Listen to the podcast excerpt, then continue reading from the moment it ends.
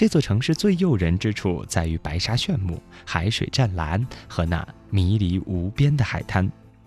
走出先历千年的迷城，再来到西哈努克的沙滩上过几天悠闲的假期，大口地嚼着那现烤的鱼虾，打望着嬉闹的儿童。柬埔寨之旅因为有了这一切，才显得完美。西哈努克海滩分为私人海滩和平民海滩。顾名思义，私人海滩必须是经过许可才可以进入的，而平民海滩则是当地人的乐园。怀着儿时的童趣，我们义无反顾地走进了平民海滩。的确，下海游泳的大多是本地人，他们棕黑色的皮肤在阳光下闪闪发光。他们在海水中自由嬉笑欢闹，而大多数游客则是懒懒地躲在太阳伞下喝饮料，并用相机记录着眼前发生的一切。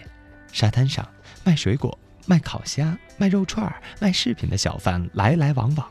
还有很多捡矿泉水瓶子的小孩子们来来回回的走，当然也有很多乞讨的小孩不时的会站在我们的眼前。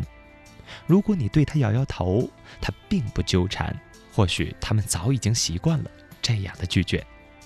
不过有一位乞讨者，当他远远走来的时候，我们听到的是他悠扬的歌声，歌声明亮又带着隐隐的忧伤。当他走近时，人们才发现，原来他是一位腿有残疾的盲人，衣衫破烂，身上背着各种各样大大小小的包，身边有一个五六岁的小孩子牵着他。有时小孩子自顾自地玩起来，放开了他，他就站在原地，仰着头，静静地唱着歌。